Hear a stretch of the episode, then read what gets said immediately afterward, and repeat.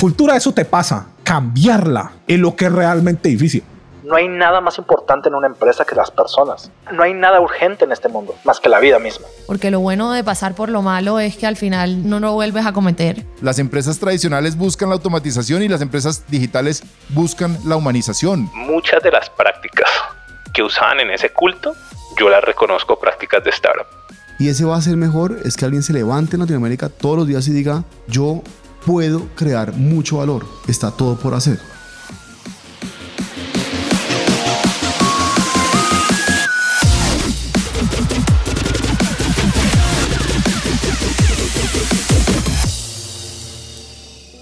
Hola, hola, hola, soy tu host, Robbie J. Fry, y este es otro episodio of The Fry Show.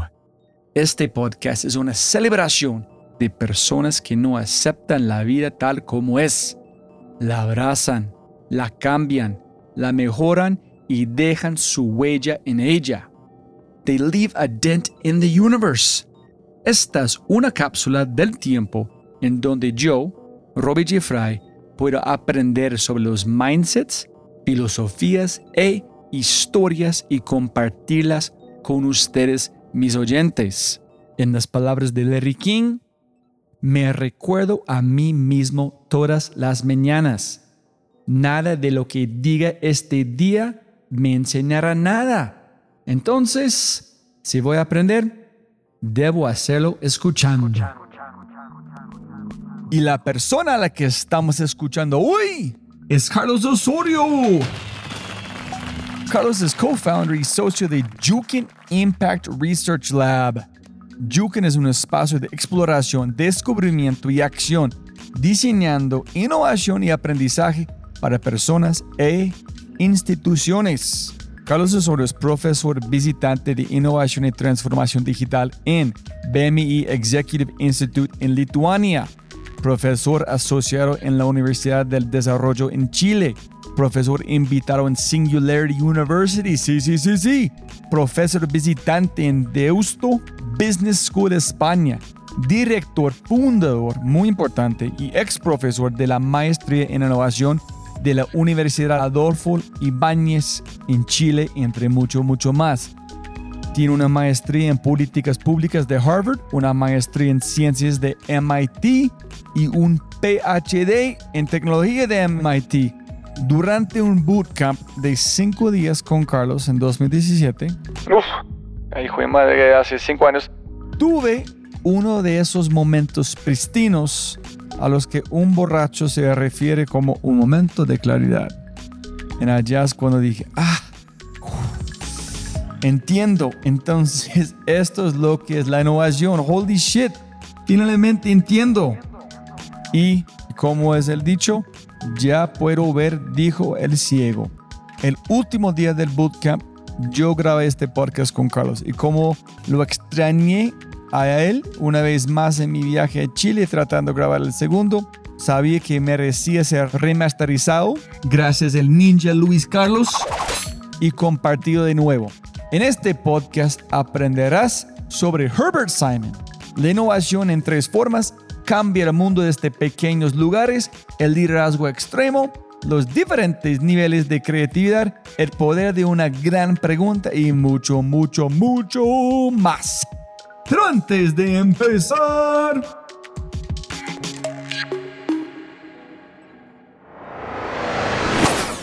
Si es la primera vez que escuchas el podcast, bienvenido y muchas gracias.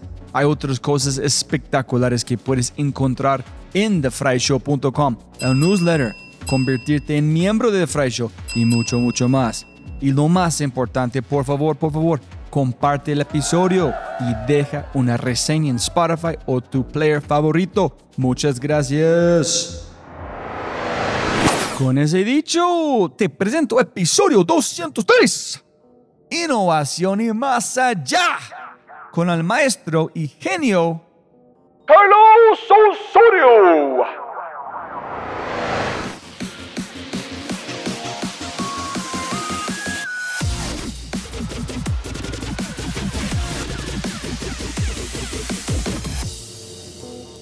Carlos.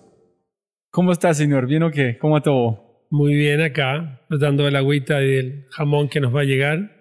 Siempre empezamos que con un dicho que siempre se puede ganar más plata, pero no puede ganar más tiempo. Entonces, muchas gracias por su tiempo. Yo sé que tú eres Feliz. demasiado ocupado, entonces, mío, mío, mío, gracias. No, feliz, feliz. Gracias. Y para ser el primer hombre, primero como persona de Chile en el podcast. ¿En serio? Sí, yo tengo mexicanos, argentinos, pero nadie de Chile. O sea, hay que partir, hay que partir hablando como chileno, po.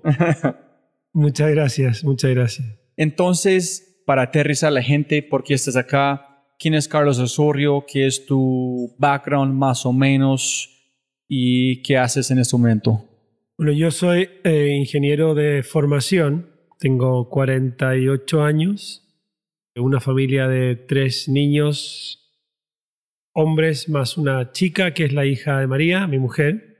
Tenemos tres perros, dos gatos, uno de los cuales está perdido hace dos semanas. Bueno, estudié en Harvard, una maestría en políticas públicas, luego en MIT otra maestría y un doctorado en ingeniería y me dediqué desde el año 2002 a investigar dos preguntas. Uno es cuáles son los métodos, herramientas, procesos y maneras de pensar que hacen que equipos de innovación sean capaces de innovar de manera consistente y predecible. Y la segunda es cómo uno puede habilitar el aprendizaje de otras personas.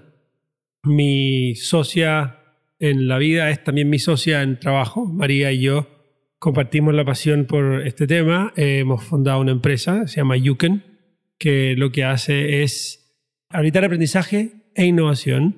Trabajamos con empresas, por eso estamos aquí, generando equipos de innovación autónomos. Aparte de eso, tenemos, esa- tiene un laboratorio de diseño que ayuda a desarrollar cosas. Y aparte, una tercera pata que es un centro de investigación y acción en aprendizaje. Eso es básicamente el resumen. Yo estoy muy interesado, Carlos, en más atrás desde antes de Harvard. ¿Cómo llegaste exactamente? Porque cuando estás le- leyendo como sus artículos que has escrito, la manera que tú con- construyes párrafos sin frases es como muy ingeniero, es como conectan muy bien los puntos, conectan muy bien la manera que sus pensam- pensamientos. Entonces, pero ¿cómo llegaste a saber que puedes aplicar este tipo de pensamiento hasta innovación, hasta Harvard? ¿Cómo llegaste a Harvard? ¿En qué le Ah. gusta cuando era niño? Bueno, a ver, cuando yo era chico, cuando era niño, yo básicamente me gustaba mucho leer, mucho leer, hacer deportes, pero no era muy bueno porque tenía un problema físico que me impedía correr, y tocar el piano y la música. Yo me comía el libro que pasaba por el frente, me lo comía. Leía todo lo que podía, eh, tocaba piano también, me gustaba mucho eso. Después empecé a poder superar el tema de las rodillas y empecé a jugar básquet. Y de ahí entré a la primero a la Fuerza Aérea. Yo creo que just to piss off my parents. O sea, la verdad, la verdad. Y luego eso estu- estudié ingeniería.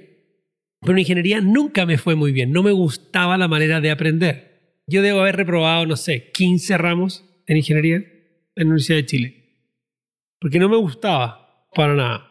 Y cuando salgo de ingeniería, la segunda mitad me fue muy bien. La primera no tanto, la segunda mitad me fue muy bien. De ahí me fui a trabajar con alguien que es muy amigo mío ahora, eh, utilizando tecnologías para el sector público. Desarrollamos, yo en el año 96 comenzamos con un amigo a ver cómo utilizar Internet para procurement. Y empezamos a inventar una serie de cosas. Yo antes había inventado ya un par de cosas cuando estaba en ingeniería.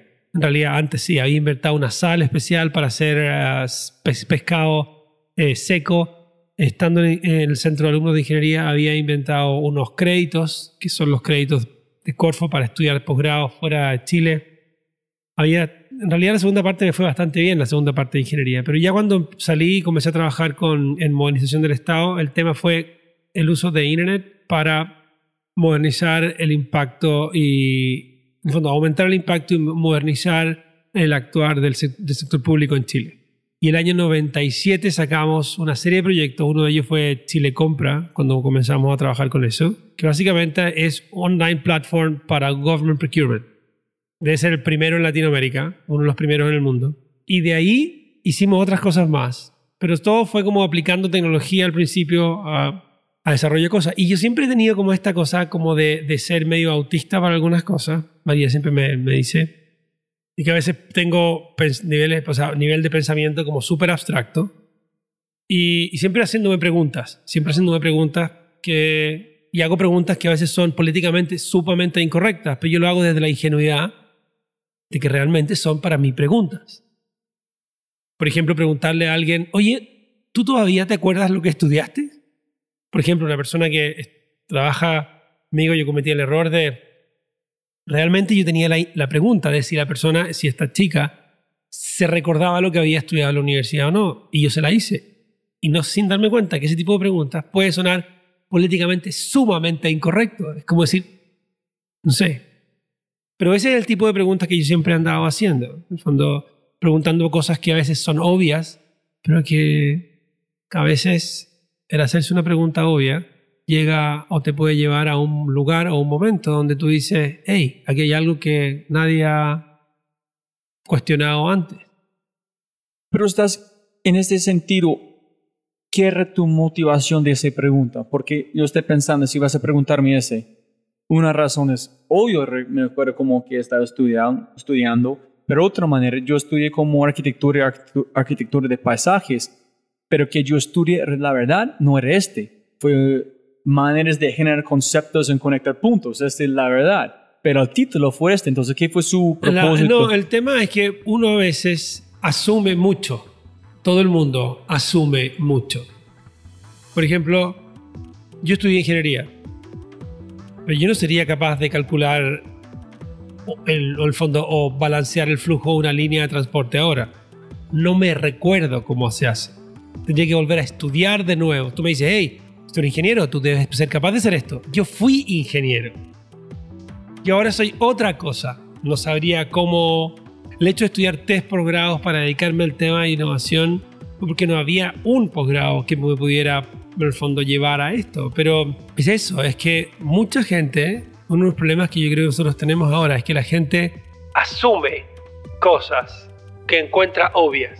Y es en ese asumir y en ese el dar por sentado, como dicen los gringos, giving for granted, taking for granted, que tú encuentras cosas que en realidad hay que cuestionarse, que parecen obvias, pero que fueron, parecen obvias porque fueron verdad en un momento, hace años, pero que ya todo ha cambiado tanto y uno se ha quedado en el fondo pegado con el conocimiento que había de que eso era relevante en aquel momento, pero que ahora ya no.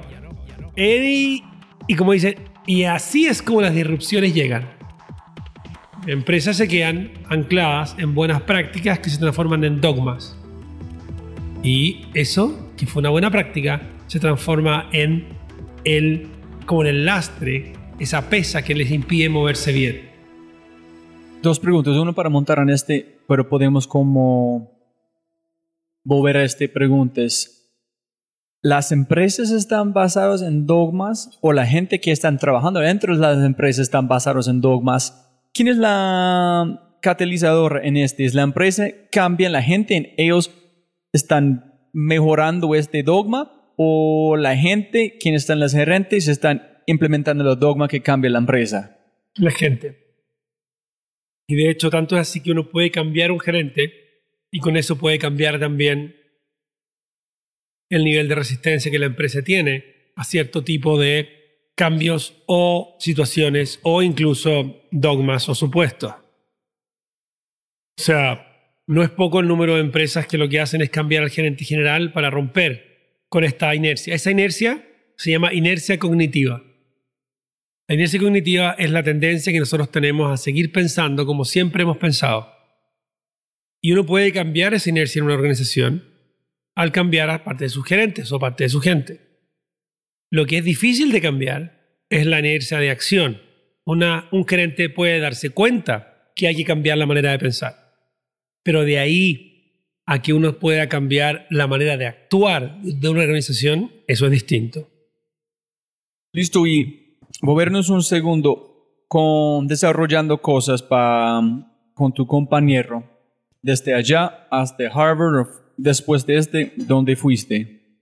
¿Y qué fue el próximo paso? Yo fui a, bueno, me aceptan en Harvard, De ahí empecé a trabajar con una profesora, Pero ¿para qué en Harvard? ¿Aplicaste para qué? ¿Estudiar qué? políticas públicas. ¿Y por qué este? Porque yo nunca pensé estudiar fuera. Nunca pensé. Pero con todas estas cosas que había inventado, etcétera, había un tipo que me, llamó a la reunión, yo fui a la reunión, luego de eso con otros directivos de centros de alumnos. Él me dice, por favor, tú quédate, yo me quedo. Él va, me quedé solo, toda la otra gente se fue, él fue a su oficina, volvió con un sobre blanco y me lo entrega. Y el sobre decía Harvard University, Kennedy School of Government. Me dice, tú debes estudiar aquí. Y yo lo miro y digo, pero si esto... ¿Ah? ¿Y qué? ¿Qué? ¿Ah? Esto fue el año 95. Digo, ¿qué? Y como que no, nunca pensé eso. O sea, el año 97 yo ya como que postulo para irme el 98 y no resultó. Postulé además de Harvard, y resultó el 99. Postulé además de Harvard a Carnegie Mellon, UT Austin, Columbia, Syracuse, Berkeley. Y me aceptaron en varias, pero en Harvard no me acep- me aceptaron, pero no me daban ni un dólar de beca de nada. En todos los otros lados sí me daban. Y yo como que dije, "Ah, ya, let's go to Harvard anyways. Y ahí tomé un crédito por 90 mil dólares para estudiar Public Policy. O sea, la gracia de ser inconsciente es que cosas que a otra persona le podrían asustar mucho, a ti no te pasa nada. Yo tengo una tolerancia al riesgo bien alta, entonces hay cosas que para algunas personas son riesgosas que para mí no. Y fui ahí. Pero fue una cosa consciente que hay alto riesgo, pero no me importa. Hay una cosa que es llamándome intuitivo. Y otra pregunta también es, ¿te acuerdas que estudiaste en este momento en Harvard? ¿En todavía aplicas unas partes en que Sí. haces? Algunas veces, algunas cosas sí. Tuve un ramo de ética, por ejemplo, que fue uno de los ramos que más me marcó el tipo que siempre decía, cuando ustedes vayan a ver algo, vean tres cosas. Si es bueno, si es legal y si es moral o ético. Porque hay cosas que son morales, en el fondo, y, ¿cómo se llama? Hay buenas, pero no son legales. Estas que son legales que son inmorales, aunque sean buenas para el fondo en términos del efecto. Entonces ahí es como, ese es un tema. Y todo el tema de policy analysis, yo me focalicé en, análisis, en el policy analysis para Science and Technology Policy. Y eso lo ocupo siempre, que me estoy basado en temas de innovación. Estando ahí, conocí a un par de profesoras y una de ellas me dijo, ah, perdón, yo hice una investigación y me invitaron a dar una charla, un talk en el Media Lab del MIT. Di la charla y trabajando ya con dos amigos, dos personas que ahora son mis amigos. Uno de ellos trabaja ahora en, en um, Universidad de California y el otro está de vuelta en Harvard. Con ellos, ellos me dieron un pase y me dieron, invitaron a dar una charla al Media Lab y después yo de graduarme estuve como Visiting Scientist en el Media Lab por un año. Al mismo tiempo que estaba trabajando con una profesora, Jean Camp, de Universidad de Indiana, Indiana University. Y ella me dijo, tú tienes que hacer un doctorado. Y dije, yo nunca pensaba hacer un doctorado. Me dijo, tú tienes que hacer un doctorado. Postulé al doctorado. Pero quería hacer un doctorado que yo quería hacer, era un doctorado, perdón, difícil, porque no se podía entrar desde fuera de MIT. Tú tenías que ya hacer, era un doctorado al que solo admitían a alumnos de MIT. No de Harvard. No, de tú tenías que ser alumno de MIT para entrar a ese doctorado. Entonces yo tuve que postular una maestría a MIT y una vez que estuve dentro, postular al doctorado. Y claro, eso fue, yo postulé a la maestría el año 2000, el año 2002, el año 2001. Yo entré a la maestría en el 2002, terminé la maestría en el 2004.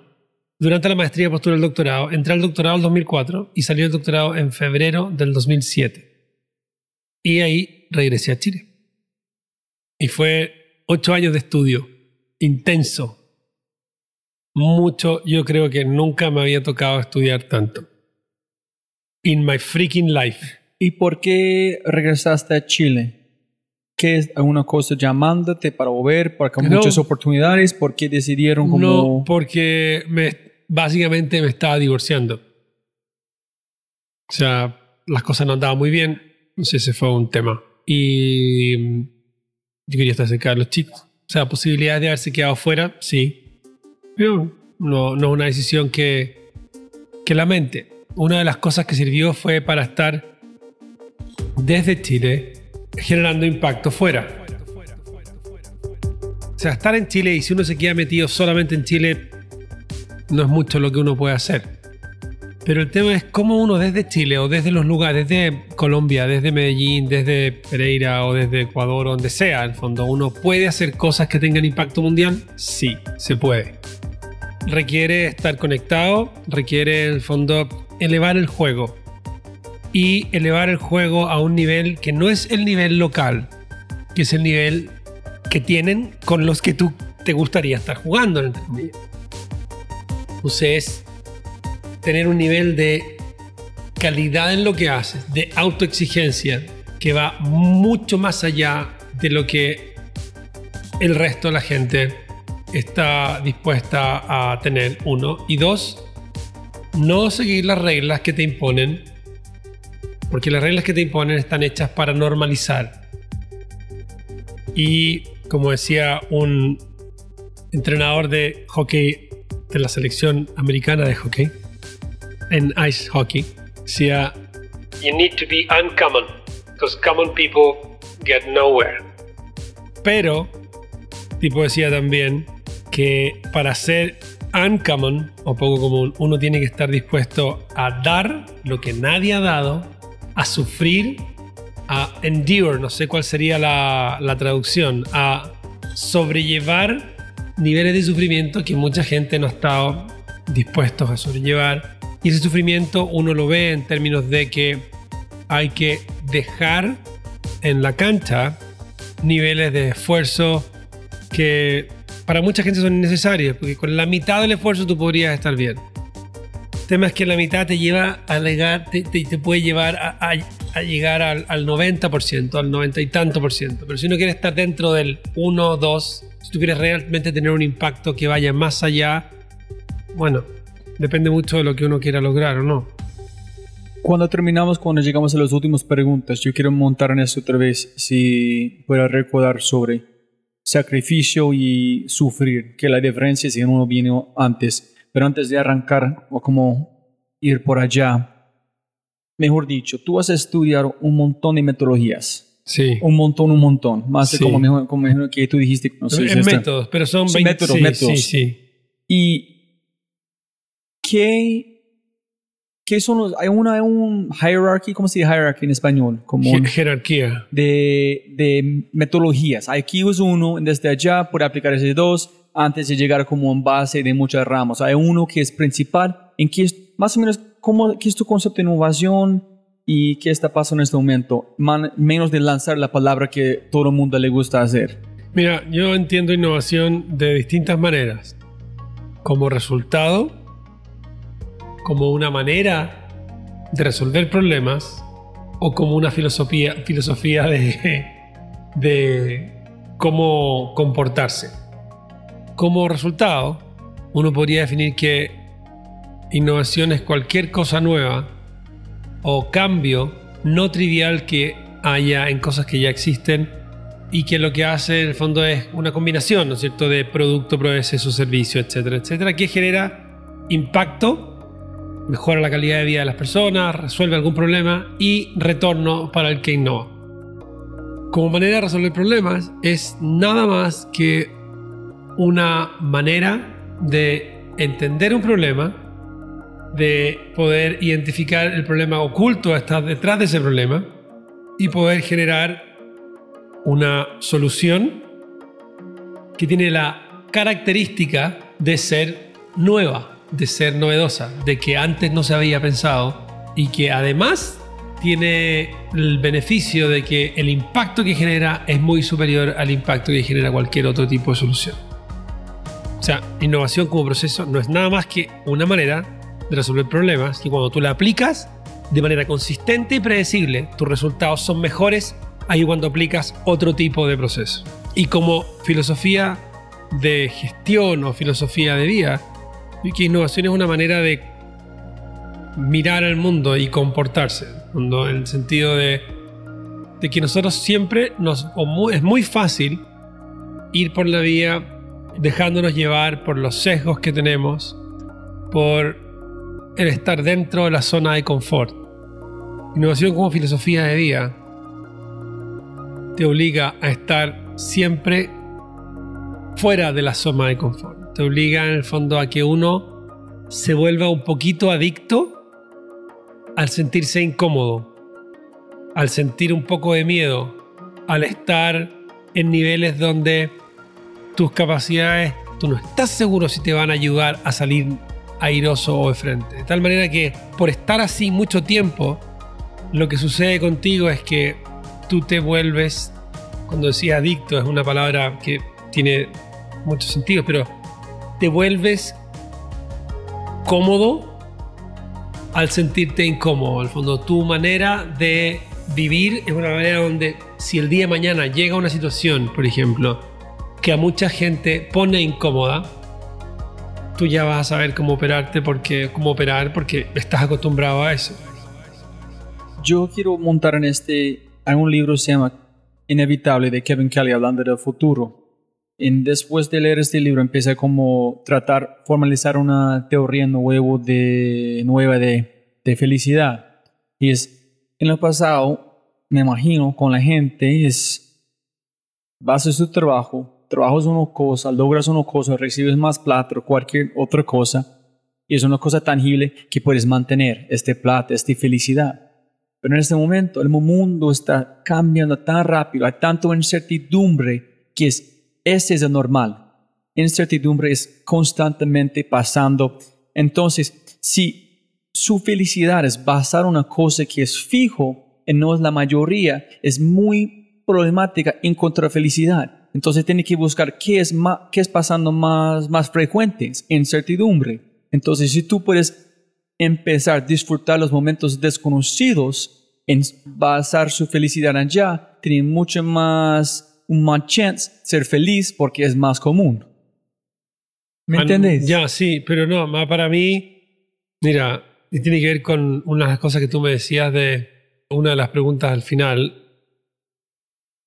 Para mí felicidad no tiene que ver con dinero, no tiene que ver con éxito tampoco. A mí me ha costado mucho encontrar el significado para eso, pero mí felicidad está en casa, en lo que pasa en mi casa. Eso es felicidad, tener tiempo para disfrutar con María, con los niños, con los perros, animales, etc. Para mí es eso.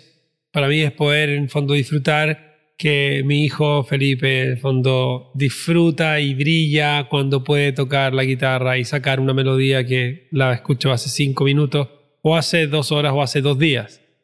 O que Sebastián el pequeño en el fondo goza jugando al fútbol. O que Amelia en el fondo lo pasa bien jugando al hockey. O que Benjamín hace cualquier cosa.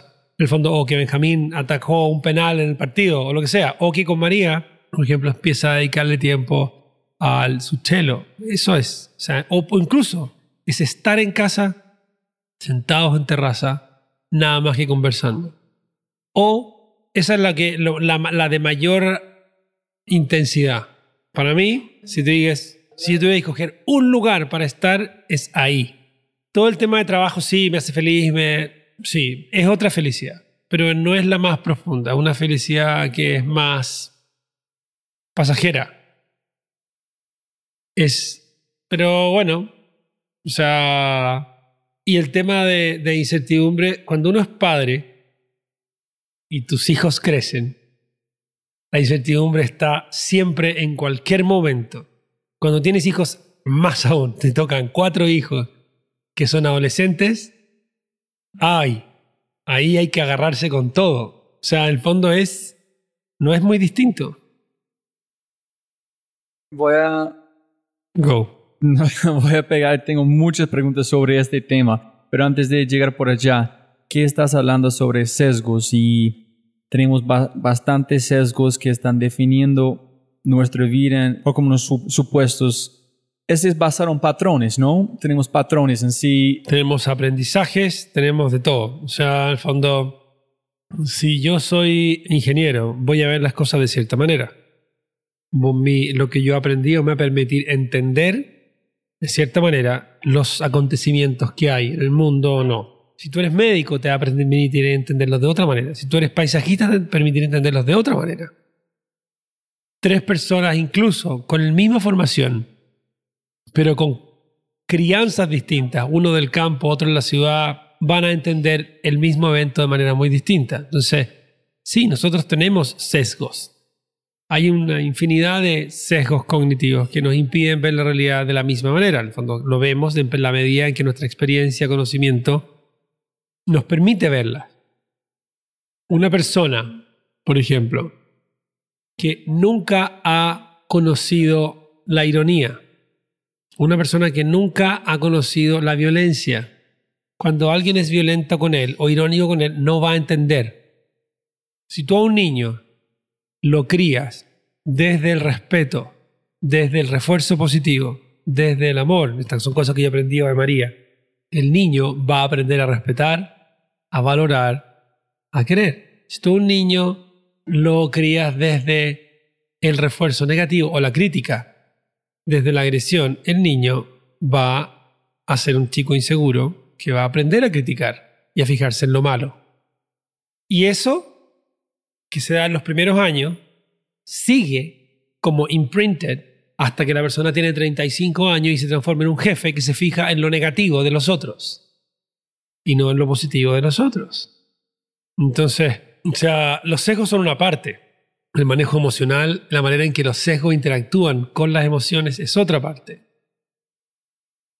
Y, puedes romperlos, ¿no? Esa es la idea. Si quieres como manejar una innovación, tienes que tratar buscar qué sesgos tienes que viene de cualquier lugar, identificarlos, romperlos consciente, porque es imposible llegar al último nivel que tú estás hablando. Si quieres jugar en esta cancha, tienes que jugar el, nivel más alto. Y para hacer este, tienes que romper cualquier límite que tienes basado en cualquier como cosa de juventud para saltar como un, salto cuántica al próximo nivel, ¿no? Bueno, sí. O sea, pero la manera de romperlo es previniendo que suceda, o una manera de romperlo es previniendo que suceda, y la otra es mediante entrenamiento intenso. Tormenta perfecta, que es tu palabra. Claro, como la tormenta perfecta. Pero en el fondo, si tú tiras a una persona a la tormenta perfecta, con todas las consecuencias que tiene, lo más probable es que el equipo vaya a morir. Si tú los tiras y los haces pasar por muchas tormentas perfectas ficticias antes de la real, la probabilidad de que ellos mueran y que cometan errores va a ser menor.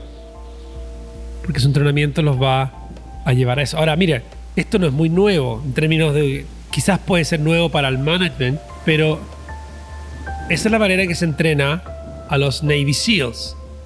La manera que se entrena a comandos. O la manera que se entrena a alguien en deporte extremo, en montañismo o en, no sé, surfing o en skydiving o etcétera. O sea, si tú te asustas, si dejas que el miedo te controle, you're dead. Zip it. Si tú no tienes el endurance o el aguante para, por ejemplo, estaba leyendo un libro que es de deporte de alta montaña. Y ellos dicen cuál es el tipo de entrenamiento que tienen que tenerse para distintos tipos de deporte de alta montaña. Y hablan de distintos, de, distintos. En el fondo está el montañismo de altura, está el ultramaratón. Por ejemplo, en ultramaratones, el factor limitante no es el físico, es el psicológico. En alta montaña, el factor limitante no es el físico, es el psicológico. En trail running, cuando llegas hasta los 50 kilómetros es físico, sobre es psicológico. Tu cabeza, si la cabeza llega a pensar por un momento, no, esto es muy difícil, ¡boom! Hasta ahí llegaste.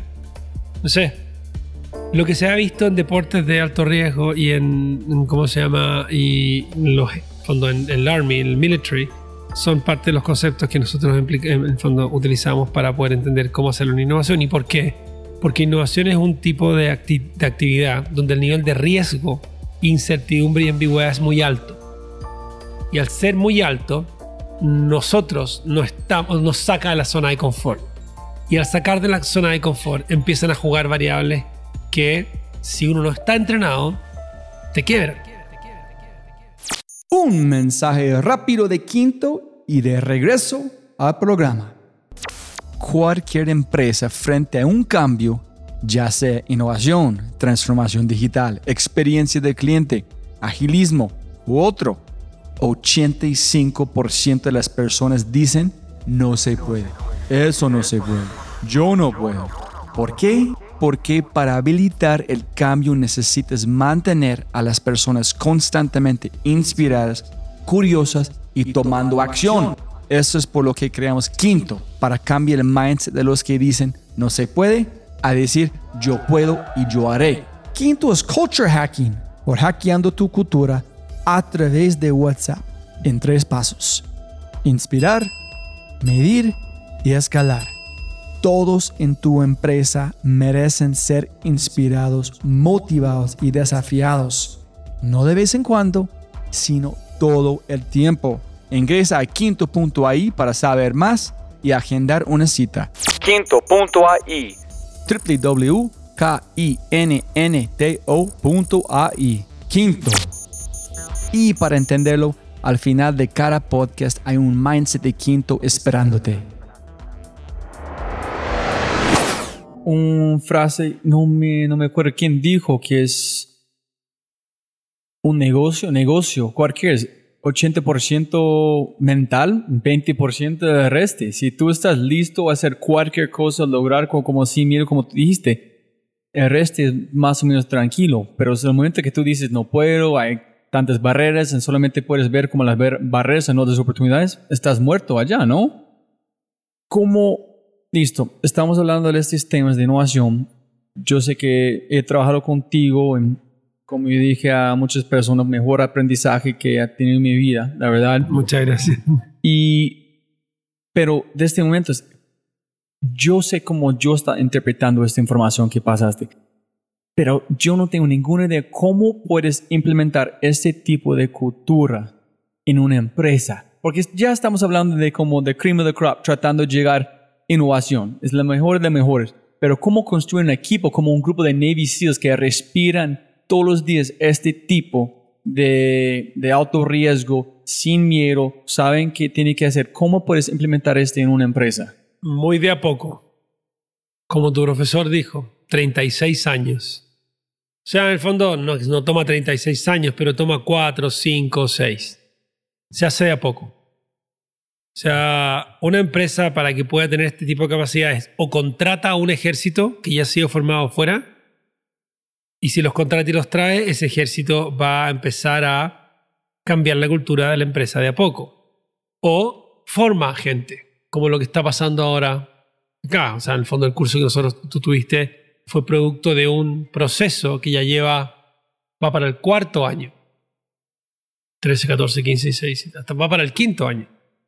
Sé, eso se hace a poco. En el fondo, la gente a veces como que no entiende mucho, pero Cultura de innovación no se logra mediante procesos de cambio cultural.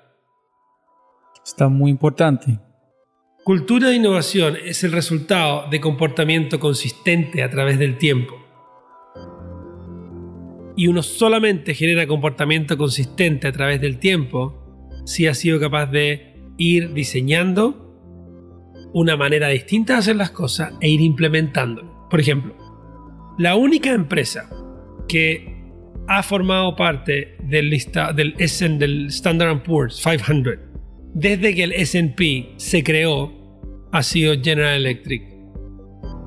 General Electric nace como una empresa, como el merger entre dos visiones. La de Edison, que tenía el laboratorio e inventó el proceso de investigación y desarrollo, y de JP Morgan, que inventó el capitalismo de riesgo. Y esta es una empresa que ha estado por más de un siglo dentro de las 10 empresas de mayor revenue en la economía norteamericana y que además el 70% de sus ingresos vienen de ofertas de valor con menos de 5 años. O sea, ellos viven de la innovación. Pero después años y años y años respirando. haciendo lo mismo. O sea, cientos de años haciendo lo mismo. Entonces, claro, hay empresas que lo hacen no tan bien. Y hay de todo, ¿no? Pero en el fondo, yendo a lo que tú decías, uno puede cambiar este tema de. Mira, hay Herb Simon, Herbert Simon, que era un profesor de Carnegie Mellon, decía que una persona no puede pretender estar a un nivel que se califique como a nivel mundial en su área antes de haberse dedicado 10 años nada más que a una sola cosa. Uno de los problemas que tenemos ahora es que hay mucha gente que, por ejemplo, consultoras de innovación, gente que dice que es consultor de innovación, pero que hace 3, 4 o 5 años era consultor de logística, de marketing, de liderazgo o de otro tema. Como que se ha perdido un poco el foco en términos de qué realmente te hace poder ser capaz de generar impacto, por una parte, y por otra, la responsabilidad que tiene el ofrecer servicios en algunas áreas. Porque ahora con la cantidad de libros que hay, la cantidad de información que uno puede querer por internet, uno puede preparar PowerPoints o presentaciones que son muy bonitas. Uno puede encontrar a personas que hablan muy bien y tú puedes llegar y desarrollar un proyecto con estas personas para darte cuenta que, ups, no funciona. Y la responsabilidad que uno tiene al implementar procesos de cambio para los cuales no estás preparado, pero que te motiva el greed, no es menor. Hablando de, de esta cultura, hablando de Navy SEALs, ¿qué es ideal en tu opinión, Carlos? Que es llegar a una empresa, hacer un bootcamp demasiado fuerte para solamente los más fuertes pueden sobrevivir, hasta un punto que este equipo pueden seguir defendiendo a ellos mismos en este como guerra de innovación en sobrevivir como juntos. Porque también está leyendo como que estás hablando que es, es una cosa invitar a un consultor, pero si es dependiente de este consultor es imposible implementar una cultura de innovación, porque es dependiente de otra persona para estar allá. Entonces, Sí. ¿qué es la balance para cómo implementar una cultura? Si tú puedes definir la situación ideal para llegar a una empresa, implementar una cultura de innovación basada en que tú estás hablando hace como en los últimos 30 minutos, ¿qué vas a hacer? O sea, no hay una condición ideal. Quizás la única condición ideal que uno podría ver es que desde el CEO abajo haya una línea de mando en que todos crean que esto es importante y relevante y estén comprometidos con que suceda. Esa es la única como condición ideal que uno podría encontrar en cualquiera empresa. El resto depende mucho de cada empresa. Pero parte de lo que nosotros hemos trabajado mucho con María y el equipo ha sido en ver en cómo generar una manera de instalar capacidades para generar equipos autónomos de innovación. Equipos de qué tamaño? 5, 3. No, equipos autónomos. O sea, da lo mismo lo que sea, al fondo, pero que no, neces- que no necesiten al consultor. Pero ¿cuánto tiempo tiene que trabajar por ellos para llegar a este punto? Depende también. Depende del número, de- depende del tamaño de la empresa. Depende de qué tan grande vaya a ser la unidad de innovación o no.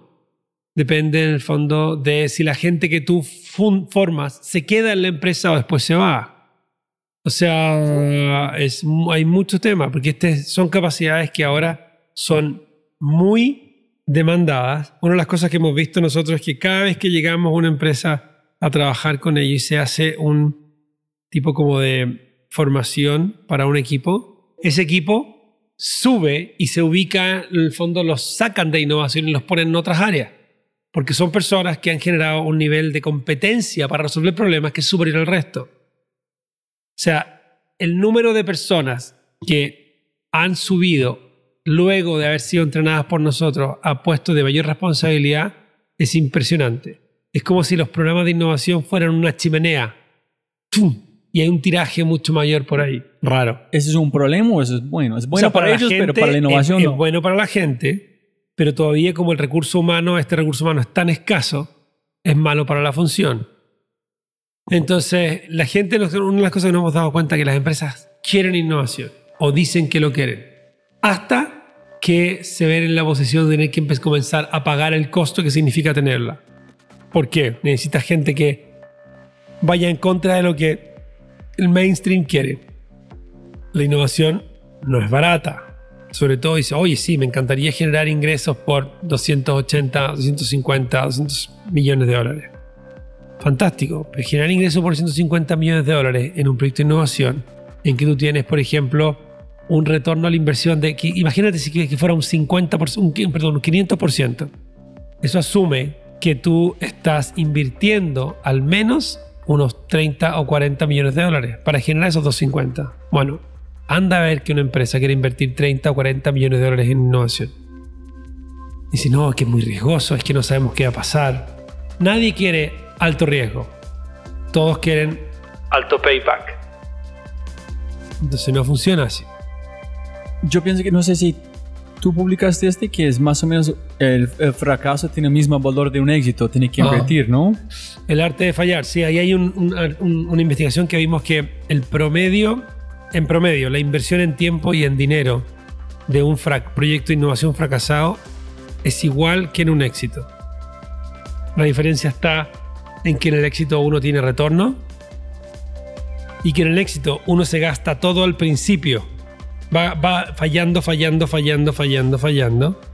Y en el fracaso todo sale bien y no resulta al final.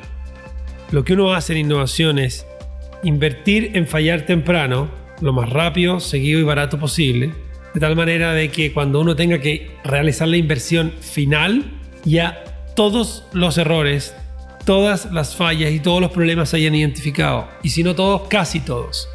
Eso es como similar al gráfico que mostraste en Design Thinking, que tiene la curva que sube Es uno, justo la- eso. Sí. ¿Qué pasa? Una cosa muy interesante que estoy pensando, tú estás hablando de una cosa demasiado importante, si no estoy como equivocado, sobre la innovación, es la empatía. Sí. Y, y yo estoy pensando, listo, llegas a un, un grupo, hay un grupo de alto impacto que tienes de capacidad para alto riesgo, entiende qué tiene que hacer, no tiene miedo, le encanta estar vibrando con qué están haciendo. Tiene un jefe que quiere tener control. Ellos basaron la descripción, parece como un grupo de innovación, tiene la capacidad de empatía. Ellos entienden como la fuerza, la responsabilidad que tiene este jefe. Ellos entienden por qué él quiere control. Ellos entienden, pero es imposible para él tener empatía. ¿Qué haces en esta situación si un grupo que es moviendo la innovación tiene la empatía, tiene el conocimiento, pero las personas que están regalando la que necesitan no tienen empatía? Bueno, tú me preguntaste cuál era la condición esencial para que la innovación pudiera pasar. Yo te dije que los gerentes y los jefes tenían que estar alineados y ver que esta cosa funcionara y que le diera la relevancia a innovación. Si eso no sucede, el cambio o la generación de las competencias de innovación en una empresa no se cristaliza, no se cumple. Si hay alguien que tiene poder y que no quiere que ustedes, tú y tu equipo hagan las cosas, no va a permitir que tú lo hagas. Entonces hay que buscar maneras distintas de lograrlo, de convencer. Hay que funcionar como guerrilla. O sea, no siempre todo es fácil y muchas veces uno tiene que, ¿no es cierto?, eh, luchar un poco en contra de la corriente. Tiene que hacerlo constantemente, ¿no? Yo, una pregunta que todavía no puedo contestar en mi mente, en la diferencia entre un desafío y una idea.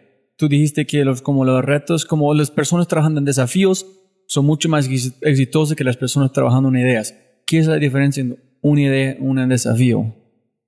Imagínate que tú dices, por ejemplo, tomemos un, un- un proyecto mega fracaso.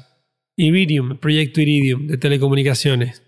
77 satélites girando alrededor de la Tierra, teléfonos que eran del tamaño, no sé, de un ladrillo, que se invirtieron, creo que 15 mil millones de dólares en el proyecto.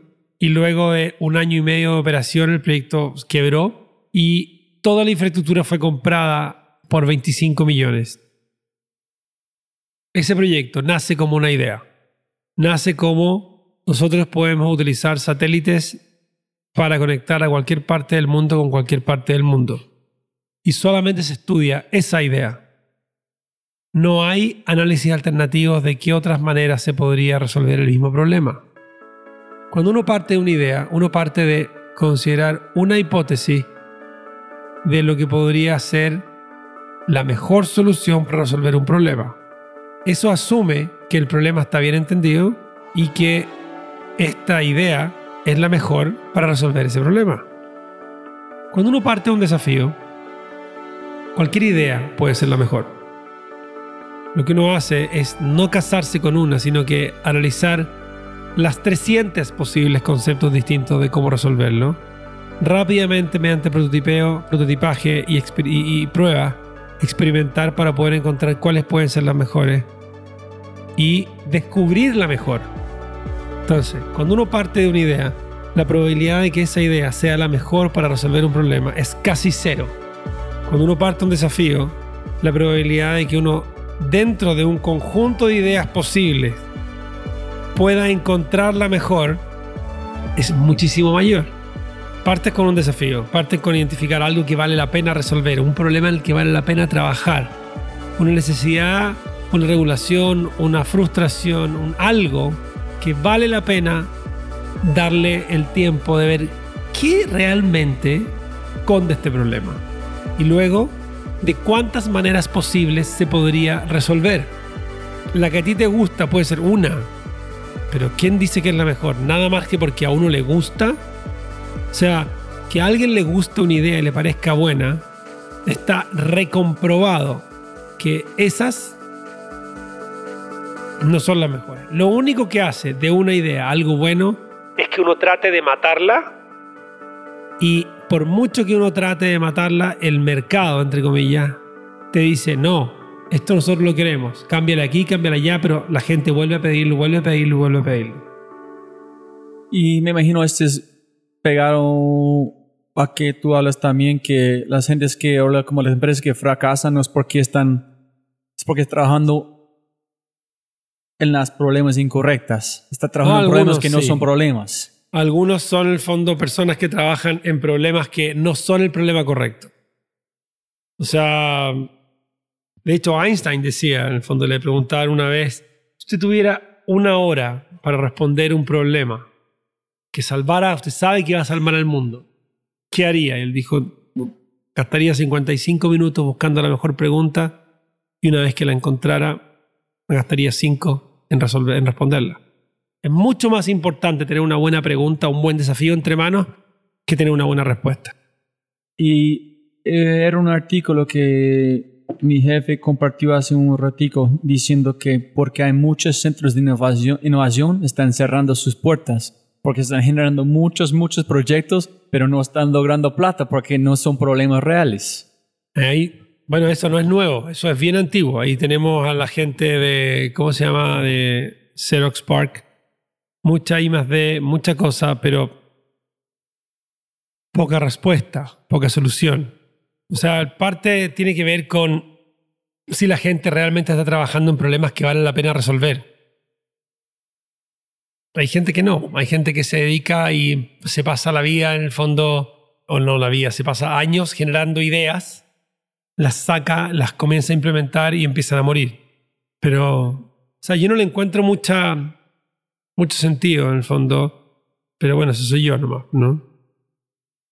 Y la última pregunta en innovación antes de arrancamos es, si tú eres una empresa, ¿cómo puedes seleccionar qué métodos, qué metodologías, qué se hay tanto para usar? Ah, sí, hay mucho, hay que es alrededor un de... rompecabezas imposible Sí. solucionar antes de pasar 10 años tratando probar todas las herramientas, ¿no? Sí, hay alrededor de como 30 metodologías distintas o procesos de cómo hacerlo.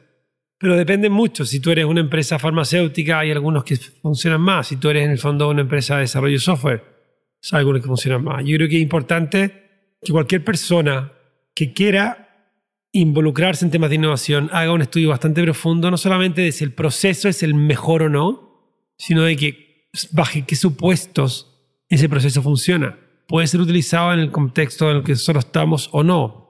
Eso es muy importante. Pues si no, en el fondo, al final, el tema de, utilizar, por ejemplo, Lean Startup para una gran corporación es una estupidez. Lean Startup para un Big Corporation. La gente dice, no, es que se puede. O sea, a ver, hay una cantidad de cosas que van más allá del proyecto que hacen que no sea una buena decisión. La gente al final puede hacer lo que quiera.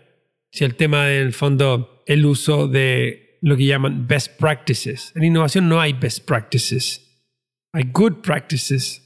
pero es it good or not good depende mucho del contexto. El contexto cambia constantemente, ¿no? Y la cultura cambia. O sea, que yo me parezca, hoy nosotros somos una empresa financiera, vamos a utilizar el mismo proceso, el mismo método o metodología que usa Intuit, una de las 50 empresas más innovadoras del mundo. Intuit, que esté en el sector financiero, no significa que uno pueda ocupar las mismas herramientas que ellos ocupan. Hay muchos otros factores que van más allá que solamente perten- pertenecer al mismo sector. Pero aún así la gente hace caso omiso de eso. Entonces es un problema. Y cuando uno, eh, que yo he aprendido a muchas empresas que están ado- adoptando de cualquier manera, un consultor, una empresa, llegaron Sigma Six, otra empresa, implementaron como un sistema de innovación, en ellos adoptan. Sin embargo, si no, siguen usando porque ese es- dijeron es su sistema de innovación. Ah.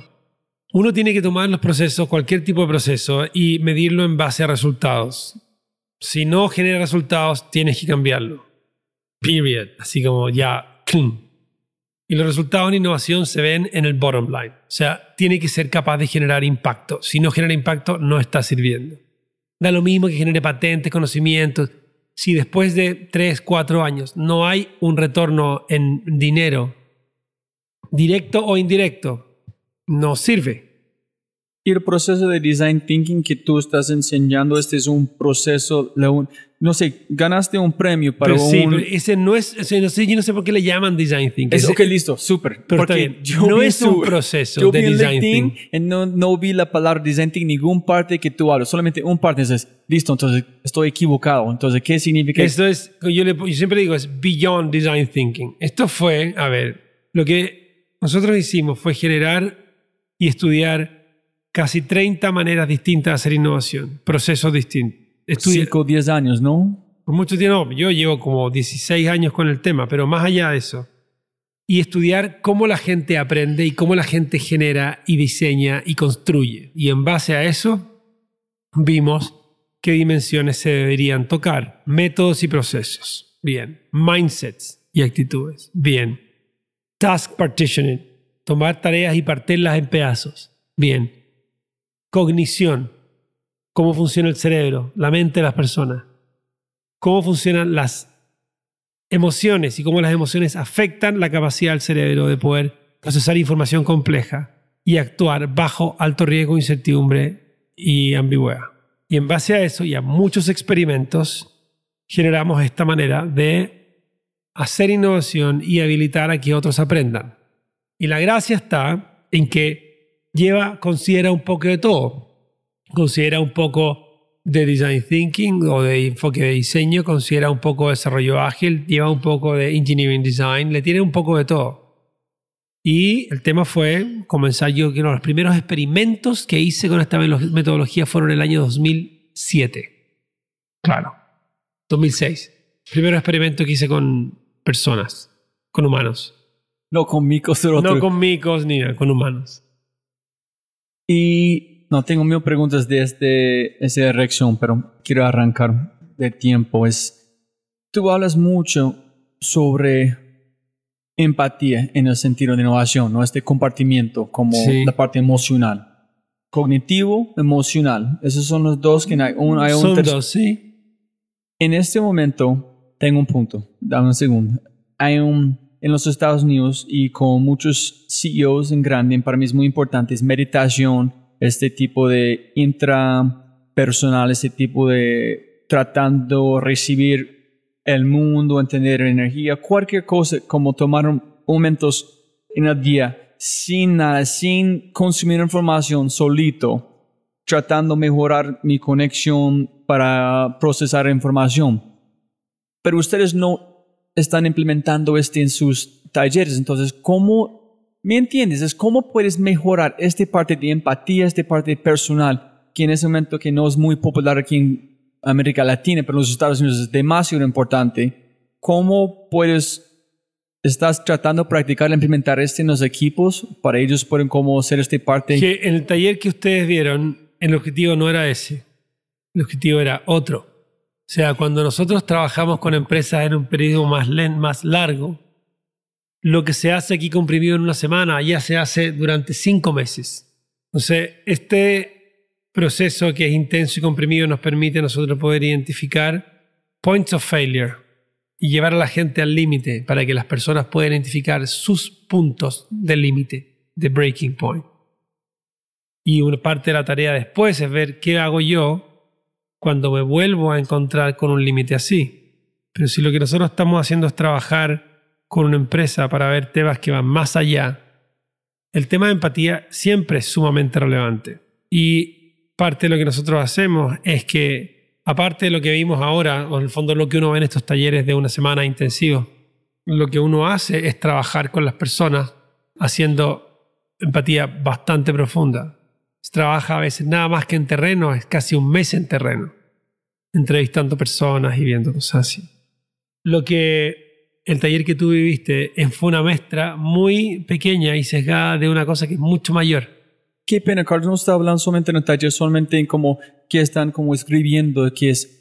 Yo vi muchas partes como técnicos de innovación, la creatividad, pero no vi... Yo solamente, me he dicho, quiero entender tu opinión, como si una persona quiere jugar en este nivel alto de innovación, ¿qué compartimientos en esta parte emocional intrínseco tiene que tener en cómo Ah, puedes fortalecerlos? Ya, mira, ahí hay bastantes temas. Uno tiene que ver, claro, con el manejo y el endurance, emotional endurance.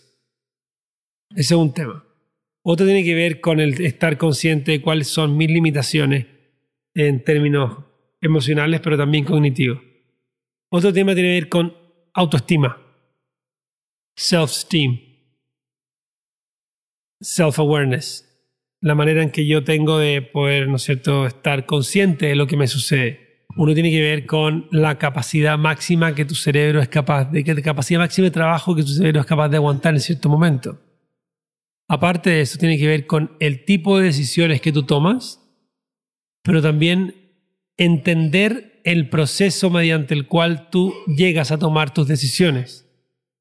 Es un trabajo de introspección y de conocerse a uno que es muy profundo y tema, toma años. Esto es como Kung Fu Panda.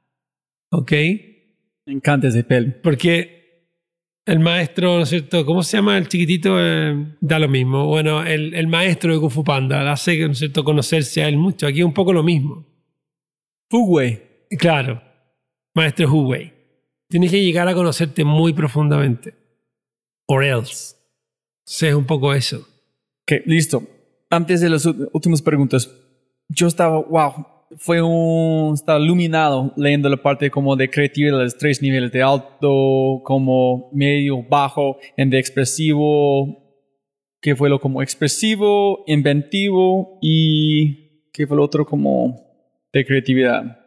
¿Cómo funcionan los tres niveles de creatividad? Y tú dices, todo el mundo es capaz de medio o bajo, pero no todos son capaces del alto nivel de High creatividad. creativity. High creativity es cuando uno es capaz de hacerse preguntas que nunca nadie antes se ha hecho. Está en el tema de ser ingenuo, de hacerse preguntas que nunca nadie antes se ha hecho. Preguntas que cambian una industria o una manera de pensar. O sea, y no necesariamente la respuesta a la pregunta, sino la pregunta. Porque la respuesta a la pregunta es responder algo. Mira, si una pregunta todo el mundo se lo hace, Claro, hay preguntas que han estado ahí por años, décadas, pero lo más valioso es hacerse la pregunta. ¿Por qué? Cuando tú, el fundador de tu antigua empresa, ¿no? Steve Jobs dice, stay foolish, tiene que ver con casi ser como naive en el sentido de, oye, mira, ser curioso, hacerse las preguntas. El nivel de creatividad más alto no es venir con una respuesta que muchos ya están viendo quizás una pregunta que existió por mucho tiempo, sino que es preguntarse a alguien que antes nunca, nunca se había preguntado y que esa pregunta abre un mundo distinto y nuevo de cómo debiera ser el mundo, podría ser el mundo. ¿Pero es una pregunta que todo el mundo tiene, pero nadie ha preguntado? ¿O tiene que ser una pregunta nueva? O sea, la idea es que sea una pregunta nueva. Es una pregunta nueva que nadie más como ha pensado antes. ¿Qué es? No, no, no, no. Estoy pensando que por el hombre, ¿por qué no hay ruedas en las, en las maletas? Eso fue- pasa como las maletas existían en el mundo como casi 10 años antes Sí. de una persona pusiendo ruedas. Me imagino que muchas personas pensando, ¿por qué no hay ruedas? Pero nadie ha hecho. Entonces, esa es la diferencia. Una pregunta como SpaceX haciendo minería en asteroides que está pasando en el mundo. Nadie está pensando como este. Es una pregunta que es un por ciento común. No, o es una pregunta como, oye, ¿y por qué no usar los techos de las casas para generar electricidad? Y que la electricidad no tenga que viajar kilómetros, sino que tenga que viajar centímetros. What if? El what if es súper poderoso.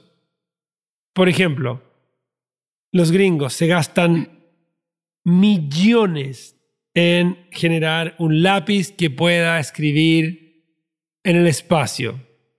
Y un number two pencil. Y claro, y los rusos usan un number two pencil. Y listo, se acabó. Entonces este funciona en ese sentido. Sí, yo creo. Además que hay un tema. La creatividad parte de un tema que es importante. Por ejemplo, mucha gente dice, oye, el insight. Tuvimos acá como un, un ¿cómo se llama? Un, un creative leap. Un salto creativo. Alguien que llegó y dijo, ah, sí, acabo de verla, hay que hacer tal cosa. ¿Ok? Estos como saltos creativos de primer orden que son las ideas que uno llega y como que, oye, pucha, a esta persona se le ocurrió hacer tal cosa. Los creative leaps, como saltos en el fondo creativo, son actos de reconocimiento. Fíjate, comprobado está que la intuición, ese salto intuitivo que te permite a ti generar una idea así como, ¡oh! Así, es un acto de reconocimiento como acto de reconocimiento no es creativo.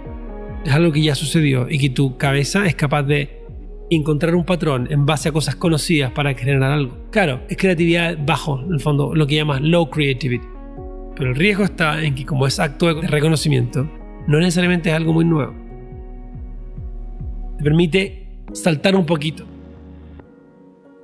Pero es un riesgo. Porque si uno se vive la vida en base a el uso de la intuición, va a estar siempre generando mejoras incrementales. Pero también dijo Steve Jobs, para él la creatividad es la manera como sintetizar información, conectar puntos. Es que eso sí, y eso es, no es baja necesariamente, eso no es de intuición. Síntesis de todas las capacidades cognitivas que hay, la capacidad de síntesis es la de mayor nivel de complejidad. Para él puede haber sido sumamente fácil. Pero nosotros, cuando hacemos talleres o hacemos análisis o estudio de personas, aquellas tareas relacionadas con síntesis son las tareas que generan la mayor cantidad de errores y el mayor nivel de frustración en la gente, porque la gente no está preparada ni ha sido entrenada para sintetizar. Han sido entrenados para resumir, me imagino para sintetizar tiene que preguntar por qué, por qué, por qué no este con este, por qué no con este, cosas que se parecen. Y tienen que, no, y no solamente preguntar, tienes que hacer, tienes que conectar y unir y ver el resultado de conectar y unir. Y la mayor parte de las veces el resultado de conectar y unir no va a ser un buen resultado. Entonces el tema está en, si no es un buen resultado, ¿cuál es el feedback que esa persona obtiene? ¿Se frustra? No, bueno, por ahí va. Si no, es, bien difícil.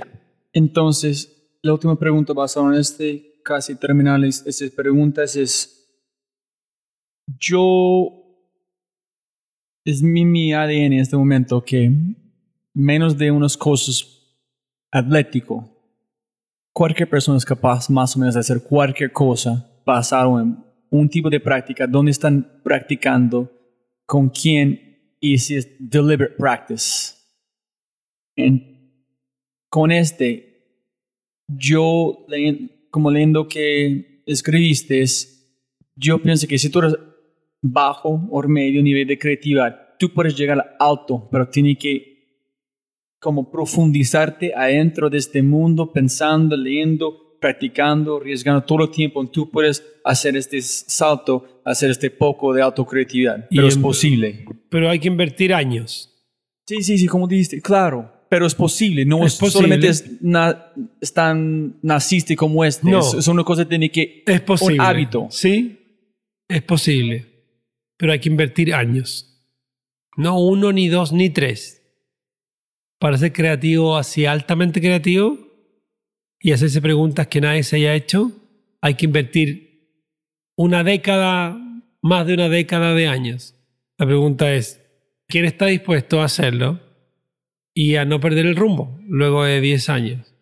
Perfecto segue para llegar a las, como cuando tú vas hablando de felicidad con tu familia.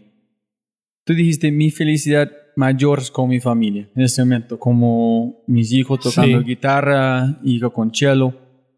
Pero hermano, si esto es, tú puedes quitar todo tu trabajo en este momento, parar qué están haciendo, estar con su familia 100% de tiempo sin problema.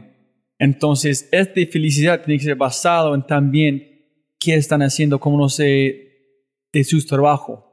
Mi pregunta es, ¿cómo yo estoy tratando como un padre con dos hijas en el momento, tratando hacer la más cantidad de cosas para como crecer como un individual, mi mente, mis con estas conversaciones, pero también quiero sacrificar como tiempo con mi familia. Pero yo sé si yo hago esto, voy a llegar a la casa mucho más feliz porque he hecho. Ah, no, Entonces, está ¿qué bien. es este- ¿cómo están balanceando todas las cosas que haces con tu familia? ¿Qué es este balance para vos? ¿Cómo lo haces? Es una buena pregunta. Estoy descubriéndolo. No, yo no digo en el fondo que quiera estar siempre en mi casa. Porque si todos forzáramos a estar todos siempre en un lugar sería un desastre. Pero si la pregunta es cuál es el momento que para mí es el de mayor felicidad, es ese. No digo que sea el único.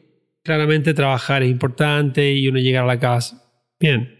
Pero encontrar un balance no es menor. Sobre todo en el fondo, porque yo he estado mucho tiempo, muchos años, en dándole demasiado foco al trabajo. Y que gran parte de mi trabajo demanda estar viajando. Entonces, no es menor. Pero es una pregunta en proceso. No, es importante para mí también. Es, estoy tratando, es, es, la vida es corta, es mi vida, pero también es mi familia. Como para, es más o menos de ser presente en cada momento, pero Sí. ese también es demasiado complicado, igual. Carlos, que ya hablamos mucho de creatividad, entonces, próxima pregunta, ¿qué el peor o mejor consejo que has recibido en tu Oh. vida? ¿Sabes qué? No recuerdo. Yo no recuerdo los consejos, así como peor o mejor. No, no te podría no escuchas personas pasando información en muchas de sus conferencias como talleres que, ay, ¿por qué están diciendo esto? Es completamente... No, te juro. Ah, no. Él, hay un antiguo profesor mío que me dio, no un consejo, fue más como una arenga. Dijo: La innovación está en todas partes. Deal with it. Uncertainty, no, la innovación no, la incertidumbre. Dijo: Uncertainty is everywhere. Deal with it. Así como, don't give me. Fue como, mira. Y ese fue como súper insightful sentido de decir, sí, está en todas partes, tenemos que manejarlo. Y ahí fue, eso fue hace como 12 años o más. Fue muy bueno. Como, como consejo, no como... Más que un consejo, fue como un, un statement. Ese fue bueno. Malo, O mejor, ¿qué son los tres errores más comunes que lo ves, como que has visto de innovación en, en muchas de las empresas de todo Ah, el mundo? que- Pensar, uno, pensar que las ideas son lo que tienen el valor y que hay que, una vez que las ideas se aprueban, implementarla. Uno. Dos, otro error común es utilizar recursos humanos que en el fondo son muy buenos para desarrollar un proyecto, como la gente que tiene que, fondo, estar involucrada en procesos de innovación. Y tercero, es utilizar a la gente creativa para manejar los procesos de innovación. Eso es tan malo como usar al que es mejor para las matemáticas para usar para que sea gerente de finanzas. O sea, que alguien sea bueno para las matemáticas no te dice que tiene que ser el mejor gerente de finanzas.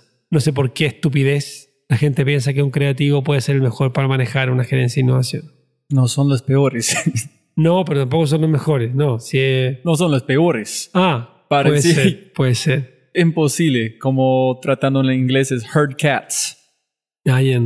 Como rebaño de gatos, es imposible. Si puedes escoger un superpoder, ¿qué superpoder vas a escoger? Si puedo escoger un superpoder, yo escogería la capacidad de poder siempre hacer la pregunta precisa. Pero ¿en qué sentido? ¿Cuál es la pregunta que identifica o que puede apuntarle a identificar la causa del error, la causa de la falla o lo que no está funcionando? Ah, sí, sí. Eso no significa que la persona tiene la respuesta o hay la respuesta. Solamente que es la manera correcta para empezar la investigación. ¿Cuál es la Oye, ¿y esto por qué funciona así? ¡Pum! Mis alumnos me dicen que yo soy así, que dicen, oye, sí, todo bien, pero oye, una sola pregunta. ¿Y esto? Y se les desmorona todo. Pero claro, en el fondo, no sé, para mí es como es. Es como la capacidad de ser, de siempre mirar con fresh eyes. Dice, oye, ¿y esto por qué es así? Claro que sí, tiene que ser un superhumano para hacer ese todo el tiempo. Sí. La cartelera enorme frente al aeropuerto internacional. ¿Qué mensaje vas a poner por todo el mundo leer? Blanco, negro, helvética. Punto. Blanco, negro, helvética. Una cartelera en Enorme, hermano, como doble veces como el tamaño de un avión. ¿Y tiene que ser qué tipo de mensaje? ¿Cualquier tipo de mensaje? Lo que sea. Cualquier cosa. Ah, si fuera un mensaje como para que la gente pudiera mejorar un poco su actual, Como quieres, es la mensaje de Carlos Osorio. no, sería así como que no confíes en lo que ves, todo es producto de tu imaginación. Desafíalo todo, cuestiónalo todo. No escojas ninguna manera de, verla, de ver el mundo por sobre otra. Descubre, empatiza y está dispuesto a fallar. Sería ya como un billboard completo, ¿no? Perfecto, es- eso es. Y esa es otra parte que, uy, otra conversación, todo la- su tema de fallar, fracasar, en qué significa, pero otra conversación. Otro día. ¿Qué es éxito para vos? No felicidad, pero éxito. Puedes conectarlo si quieres, pero sí, no, es éxito. que para mí éxito es vivir tranquilo y tener el corazón sonriente. Es una cosa que solamente ti como a ti mismo sabes, ¿no? Que tu corazón no se está sonriendo. Claro, si mi corazón no está sonriendo, eh, no. Si mi corazón está sonriente, sí. Y por lo general mi corazón está sonriente cuando está María y los niños involucrados en algo. Entonces, y si estamos bien, para mí es eso. Es un poco, no sé, equilibrio. Por ahí. También pegaron, yo quería como decía antes cuando estaba hablando, que la persona que nunca han visto violencia no sabe cómo reactar como cuando... Es como la Buda, la historia de Buda, cuando sale como este, ¿no? Entonces, pero llegar a este equilibrio tiene que pasar por todas las partes de emoción del mundo para saber qué es el valor. Pero entonces tiene que pasar por muchos retos, muchos sacrificios, muchos problemas para decir, uy, ese es el momento de wow, qué corazón sonriente. Listo, Carlos, y la última, la última cosa. ¿Quieres dejar las personas escuchando un mensaje, un consejo, una cosa que olvidamos de hablar antes de terminamos? Ah, mensaje o consejo. No, yo creo que todo lo que podría haber dicho ya se dijo. Listo. Muchas gracias. No, excelente. Gracias. Chao. Como siempre, siempre puedes ganar más plata, pero no más tiempo. Muchas gracias por escuchar. De verdad, muchas gracias. Espero que hayas aprendido algo, te hayas inspirado y te sientas con ganas de hacer algo imposible. No lo olvides, si quieres acceder a los podcasts en vivo cuando los tenemos alrededor de dos o tres al mes, acceso a Quinto y más, puedes tenerlo todo si te conviertes en miembro en thefryshow.com. Y lo más importante, por favor, comparte el episodio y deja una reseña en Spotify o tu player favorito. Aquí está tu mindset de quinto. Audio número 22 con el co-founder de Catharsis, Diego Parra, mi gran maestro, te extraño demasiado, sobre los errores clásicos de la innovación. Enjoy.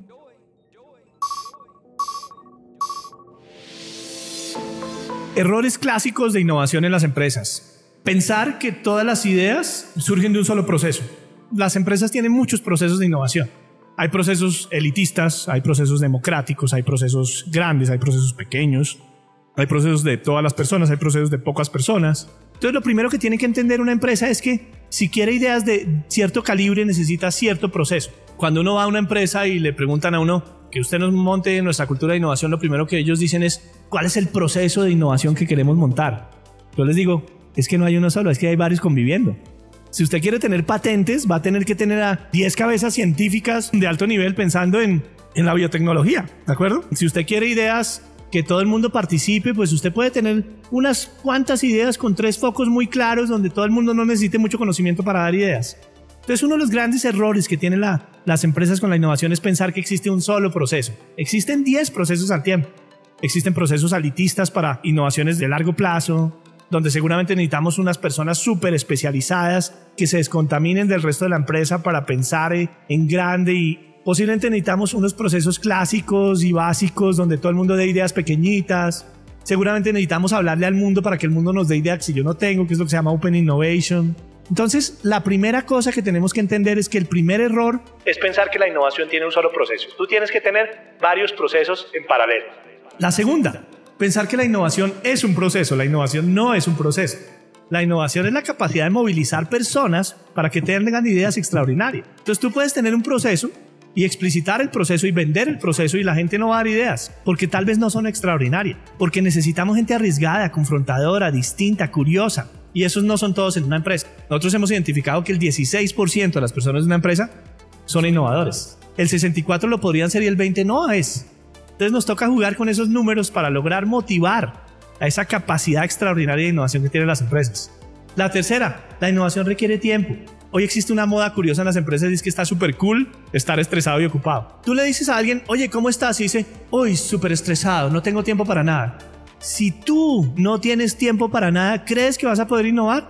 Por supuesto que no. Entonces tenemos que cambiar el paradigma. Las personas que innovan tienen que tener tiempo para innovar. Su trabajo es innovar. No su tiempo extra es innovar. Su trabajo de todo el día es innovar. Porque ahí vamos a lograr los resultados que necesitamos. Si disfrutaste este audio, mira lo que las empresas están haciendo para inspirar, medir y crecer los aspectos más importantes de su cultura. Mindsets extraordinarios de personas extraordinarias en las manos y oídos de miles. Solo toma un minuto para cambiar tu vida. Quinto.ai www.kinnto.ai Quinto, siempre puedes ganar más plata, pero no más tiempo. Chau, chau, chau, chau.